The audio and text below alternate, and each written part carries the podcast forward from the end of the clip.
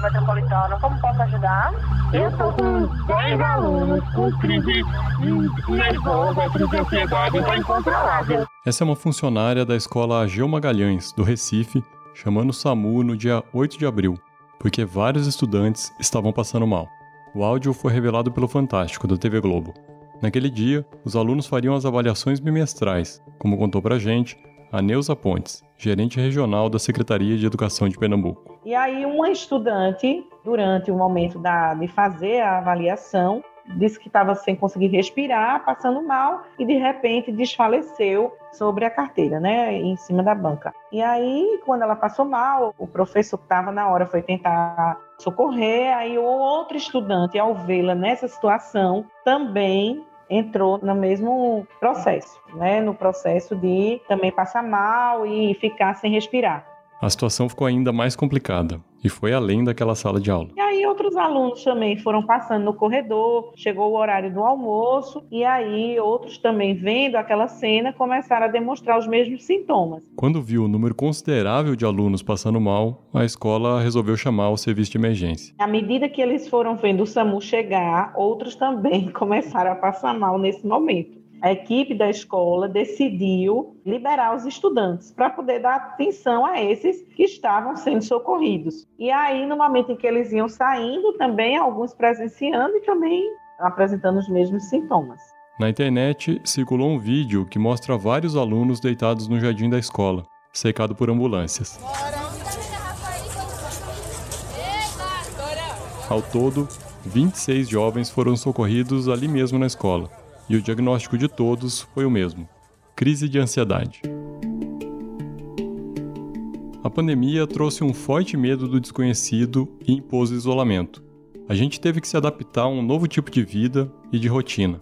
Agora, dois anos depois, vem um retorno a uma vida social que muitos nem se lembram como era. Ansiedade, depressão, irritabilidade e indisciplina. Tudo isso veio junto com a volta ao ensino presencial e tem causado preocupação em professores e gestores. Como lidar com isso?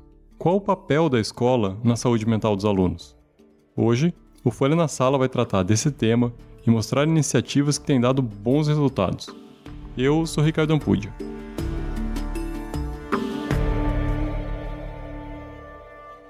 Saúde mental já era uma questão muito relevante antes mesmo do novo coronavírus aparecer. Sem dúvida, as crianças e adolescentes apresentam problemas de saúde mental antes mesmo da pandemia. Esse é o Guilherme Polanzik, professor de psiquiatria da infância e adolescência da Faculdade de Medicina da USP. É, então, as estimativas é que em torno de 15% delas apresentam transtornos mentais, e no nosso país a saúde mental é bastante negligenciada em termos de políticas públicas, em termos de acesso a serviços, conhecimento, enfim, de uma forma ampla. Ele explica que o confinamento imposto pela pandemia trouxe uma carga de aflição não só para os jovens, mas também para os pais e professores. A reabertura e a volta às escolas funcionou como um alívio para alguns, mas também como uma nova agonia para outros, já que vem acompanhada do medo de ser infectado, das dificuldades econômicas e da dor do luto. Entre junho de 2020 e junho de 2021, o Guilherme conduziu uma pesquisa que monitorou a saúde mental de 6 mil crianças e adolescentes de 5 a 17 anos. O que nós encontramos é que em torno de uma a cada três crianças e adolescentes tinham níveis clínicos de ansiedade ou de depressão. O que, que significa isso? Uma intensidade de emoções, de comportamentos que justifica, pelo menos, uma avaliação especializada, porque realmente muitos deles podem estar apresentando transtornos de ansiedade e transtornos depressivos. Isso é um número alto, maior do que em outros países e realmente aponta para uma população né, bastante expressiva precisando de cuidados né, em torno da sua saúde mental.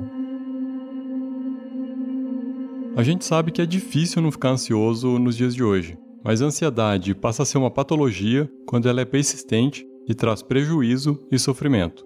Um trabalho de pesquisadores da Universidade de Calgary, no Canadá, avaliou estudos com mais de 80 mil participantes com até 18 anos de diversos países. O resultado foi que, durante a pandemia, uma em cada quatro crianças e adolescentes apresentou sinais clínicos de depressão e uma em cada cinco teve sintomas de ansiedade. Nas crianças, esses problemas podem se manifestar na escola de diversas maneiras. Pode ser, por exemplo, por agressividade, tristeza, isolamento, falta de interesse nos estudos e piora no rendimento escolar. É importante que a escola pense que ela pode exercer um papel importante de identificação precoce das dificuldades. Os professores, eles conhecem as crianças e os adolescentes, os alunos, eles conhecem o que é um comportamento habitual daquele aluno, porque eventualmente já tem um histórico dele e também tem uma facilidade grande em comparar o comportamento com pares e esses são indicadores importantes para entender se há algum problema no comportamento. Então, alguém que era muito sociável, que se relacionava bem com os amigos, com os professores, de repente se torna mais introspectivo, senta no canto da sala, dorme durante as aulas, começa a ir mal do ponto de vista de rendimento, ou começa a ficar agressivo, tem muitas discussões, começa a ser excluído socialmente. Quer dizer, são mudanças em termos do funcionamento, do comportamento daquela criança e adolescente que a escola consegue identificar. Esse mal-estar das crianças pode aparecer de outras formas. Uma matéria publicada recentemente na Folha mostrou que nos dois primeiros meses de aula desse ano foram registrados 4.021 casos de agressões físicas nas escolas estaduais de São Paulo.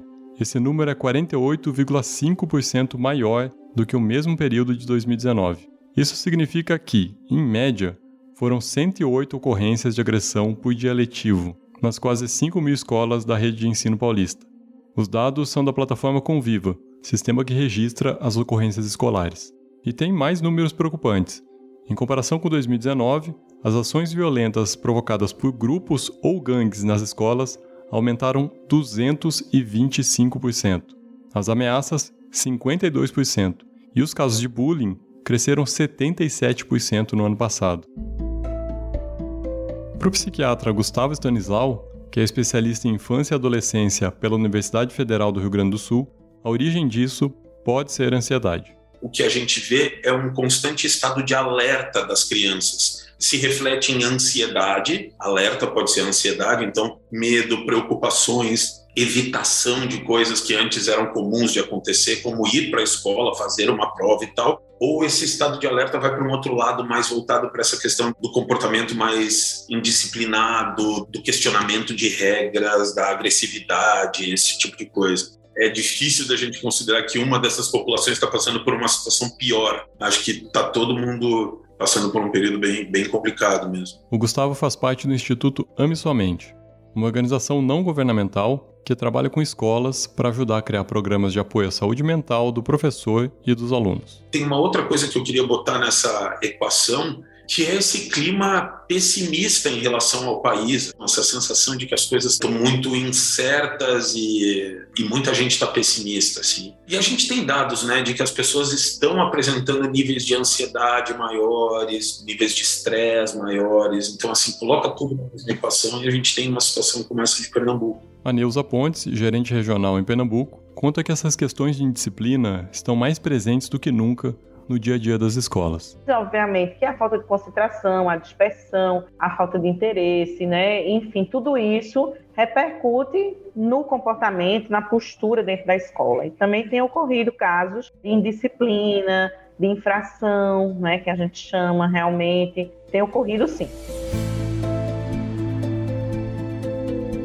Para lidar com essas questões e também com casos de ansiedade, como que aconteceu na Escola João Magalhães, no Recife, a Secretaria Estadual tem alguns programas. Para começar, os alunos do ensino médio, assim como em todo o país, têm aulas de educação socioemocional, onde eles podem debater, discutir e refletir sobre os problemas de saúde mental. Já os professores têm formações específicas com os órgãos da rede de proteção, como CAPES, Conselhos Tutelares e Ministério Público. Quando há conflito entre os alunos, são feitos ciclos restaurativos mediados por profissionais especializados, que têm o objetivo de recompor os vínculos entre os estudantes e criar espaços de escuta e acolhida para melhorar a convivência na escola.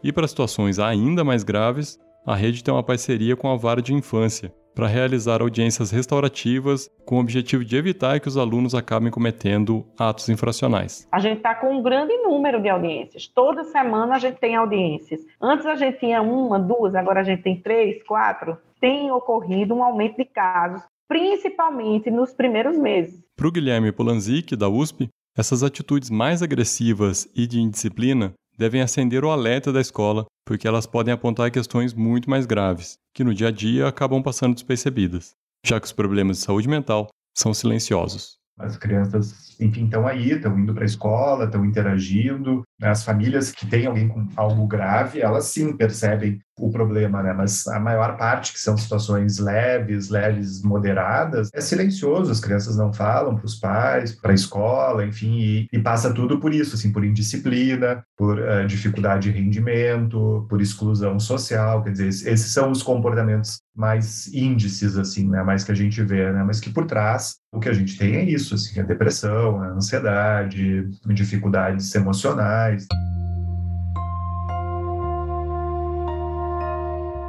A Escola Estadual Américo de Moura fica na Vila Prudente, na zona leste de São Paulo, em um prédio grande, com salas amplas e bastante espaço verde. Lá funciona um programa de acolhimento feito pelos próprios alunos, que também funciona como uma escutativa, para eles trabalharem juntos medos e angústias.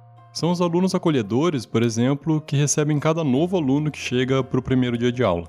Eles mostram o espaço da escola, explicam as atividades e garantem que o novato se sinta em casa. Eles também estão sempre de olho nos colegas para saber quem precisa de um ombro amigo.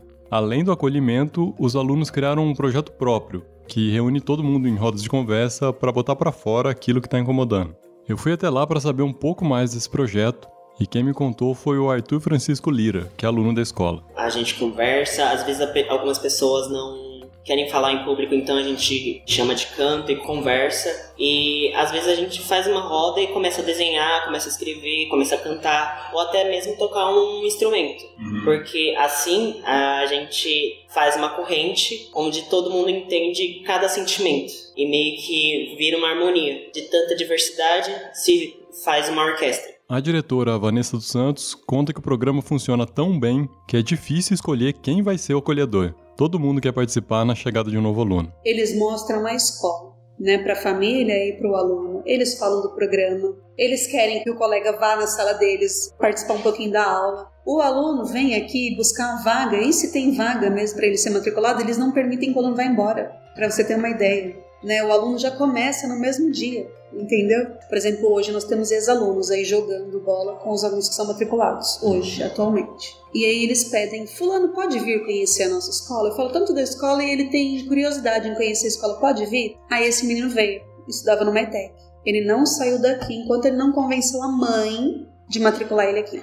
ETEC são as escolas técnicas do estado de São Paulo, que têm um prestígio grande pela qualidade do ensino. A gente ouviu bastante na apuração desse episódio sobre como a ansiedade se tornou presente nas escolas depois da pandemia. Lá na Américo não foi diferente. A coordenadora pedagógica Raquel de Oliveira conta que notou que os alunos não estavam tão receosos com o vírus ou com a ressocialização, mas com o tempo perdido.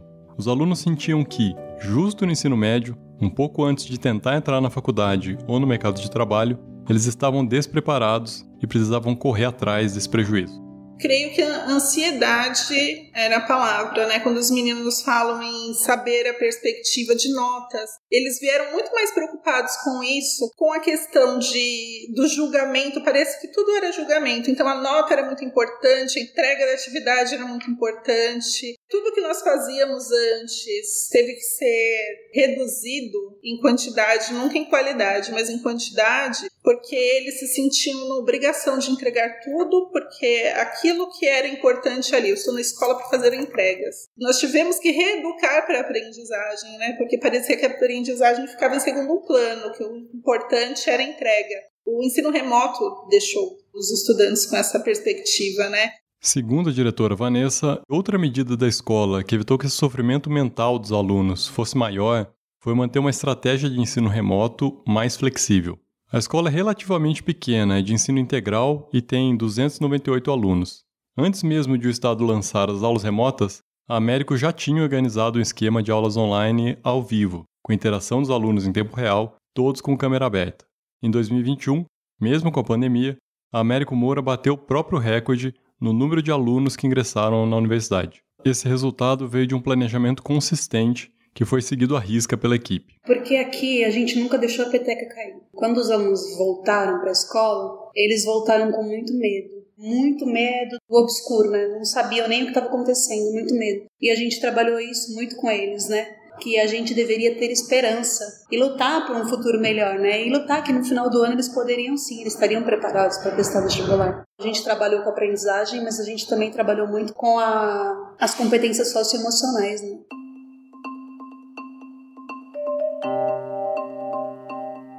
A gente ouviu que acolher alunos e professores é fundamental para uma escola mais saudável. Mas será que a escola é lugar de terapia? Sem uma formação específica, os professores são capazes de dar conta das angústias dos alunos? E as rodas de conversa? Podem ser suficientes ou sempre é preciso encaminhamento para fora dos muros da escola? Para o Gustavo Stanislau, psiquiatra do Instituto Ame Sua Mente, é preciso cuidado nesses pontos, porque a escola não dá conta de tudo sozinha e nem está preparada para isso me preocupa a ideia da gente fazer da escola um lugar terapêutico. Acho que a gente pode bater papo, a gente pode trocar experiência, acho que a gente pode conversar sobre alguns assuntos específicos de saúde mental, como entender um pouco melhor como a ansiedade funciona, como o luto se dá, o que, que é o luto. Eu acho que algumas coisas assim podem ser feitas, mas me preocupa essa ideia de transformar uma roda de conversa num grupo de terapia, que eu acho daí acho bem perigoso. Acho que teria um problema absurdo com a questão do sigilo dentro da escola. O psicólogo poderia ajudar muito nesse sentido, assim, sabe, de camadas menos complexas. O Gustavo acredita que a escola deve trabalhar de maneira intersetorial, encaminhando as crianças que precisam de atendimento. O mesmo vale para o professor, que deve ter apoio da escola e da rede para conseguir atendimento médico e terapêutico principalmente quando a gente está falando da saúde mental do professor, a gente está falando de pessoas né, adultas né, que têm o seu histórico de vida, que passaram por questões mais profundas, algumas pessoas né, perderam familiares, perderam né, tipo, muito da renda, estão muito apertadas. Eu acho que a escola ela pode funcionar como um ambiente que ajuda a triar pessoas que precisam desse atendimento. Então, assim, o papel de um psicólogo dentro da escola, do ponto de vista da saúde mental do educador, do professor, eu acredito que esteja muito associado com identificar e encaminhar pessoas que precisem desse suporte. O Gustavo conta que nos atendimentos que fez nas escolas parceiras do Instituto, nesse período de reabertura, tem notado uma ansiedade maior nas crianças. Entre os professores, a principal queixa é a de sobrecarga. Tudo o que viveram pessoalmente na pandemia, as frustrações com o trabalho, o esforço para fazer com que ninguém ficasse para trás, pesaram e muitos profissionais estão no limite. São esses profissionais que estão acolhendo os alunos. Para ele, então, os programas de acolhimento dos alunos precisam primeiro focar os acolhedores, não em ocasiões isoladas, mas com um acompanhamento constante. Eu não acho que é simples assim a gente fazer um roteiro e o acolhimento vai acontecer em dois, três meses. A gente vai ter que trabalhar a saúde mental também do educador, do professor, para que ele possa aplicar esse roteiro de uma forma que seja consistente. Eu acredito assim que o acolhimento tem muito a ver com o olhar, sabe? Tem muito a ver com o olhar, com a sensação que se passa do acolhimento, muito menos a fala e muito mais a sensação de porto seguro, assim, sabe, que o adulto pode fazer. E para isso acontecer, a gente vai precisar muito trabalhar a saúde mental do professor. E isso não é um processo tipo tomar um antibiótico que em, né, tipo, em duas semanas está tudo resolvido.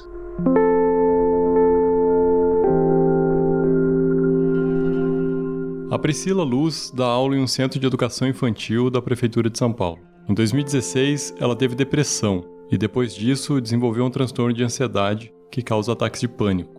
Eu começo a suar, tremer, aquela sensação de desmaio. Na última crise eu vomitei, né, coração disparado. E eu sabia que não era físico, eu sabia que era crise de pânico que eu já tinha tido. Só que assim, eu perco o controle, é chorar, chorar, chorar, chorar, e aquele tremor, aquele suor. As duas últimas foram isso, foram mais ou menos assim. E na escola é ruim, porque tem as crianças, aquele medo da criança ver e assustar, porque a gente não tem controle, né? Mas aí eu fui na salinha da, da coordenação, fiquei lá e, e saí de lá para o médico. No ano passado, assim que voltou a dar aulas presencialmente, a Priscila teve duas crises. Durante a quarentena, que eu fiquei fechada dentro de casa, eu até que estava tranquila. Tinha o medo, claro, principalmente quando eu fiquei doente, aquele medo de morrer, aquela coisa, medo dos meus filhos pegarem, meus pais pegarem, mas ninguém pegou, graças a Deus. Mas depois, para voltar para a escola, foi difícil. Tanto que as minhas crises feias foram nesse retorno aí para a escola.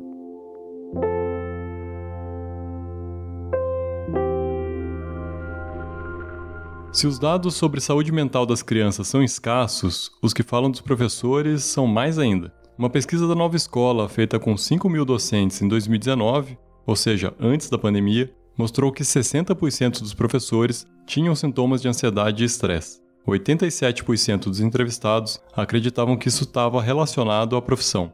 Outra pesquisa, essa da Universidade Federal do Paraná, com 1.021 professores do ensino público do estado, disse que entre os entrevistados, 75% tinham pequenos distúrbios psíquicos, 44% tinham depressão e 70% ansiedade. A Priscila tem acompanhamento médico e, além disso, faz outras atividades que ajudam a lidar com a ansiedade. Ela toca piano e pratica exercícios físicos, como capoeira.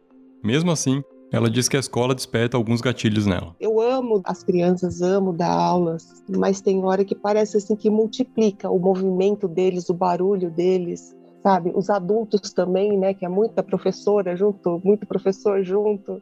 E aquele fuá, eu tenho TDA também. Então, para eu me concentrar e dar conta das crianças e de preencher papel, sabe, relatório e planilha, e não sei o que, não sei o que, às vezes eu me eu olho para aquela papelada toda e falo: o que, que é isso, Jesus?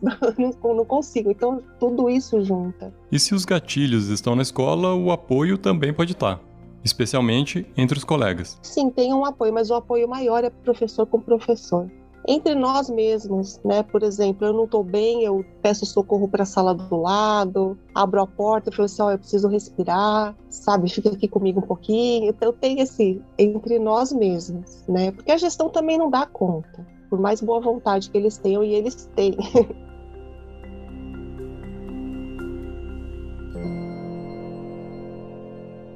Quando eu estive na Américo de Moura, a diretora Vanessa me contou sobre uma aluna que chegou lá com depressão e crises de ansiedade frequentes. Ela já tinha passado por algumas escolas e não conseguia concluir o ano. Ali, ela foi acolhida pela direção e pelos alunos. Teve sim alguns problemas no percurso, mas conseguiu terminar o ensino médio. A escola é referência na rede para o acolhimento desses alunos. Eu perguntei a ela por quê, e a resposta nos dá algumas pistas importantes. Nós acolhemos a família quando chega aqui na escola. A família é muito bem-vinda aqui. Uhum. Eu acho que isso faz toda a diferença. E o aluno também, antes de pensar em aprendizagem, a gente pensa em ele se sentir bem, né? Ele está em casa. E essa foi a diferença. Lógico que ela teve algumas crises aqui, mas foi muito bem acolhida. Uhum. Os alunos, não tem como selecionar acolhedores. Todos aqui são acolhedores. Quando eles veem que vem uma pessoa nova ser matriculada na escola, eles já correm lá. Posso acolher? Posso acolher? Vai todo mundo em cima para acolher essa criançada. E é isso que nos faz diferente. E eu acho que foi isso que proporcionou para essa tal aluna um ambiente melhor. Esse foi Foro na Sala, o podcast da Folha para professores em parceria com o Itaú Social. Você já sabe, mas é bom lembrar. Nossos episódios vão ao ar às terças, a cada 15 dias, em todas as plataformas de podcast e no site da Folha. Então assina o nosso feed e ativa as notificações para não perder nenhum. Eu sou Ricardo Ampudia e com Juliana Deodoro fiz a reportagem e o roteiro desse episódio, onde usamos áudios da TV Globo. A coordenação do podcast é de Ângela Pinho e Magé Flores. A edição de som é de Luan Alencar. Tchau!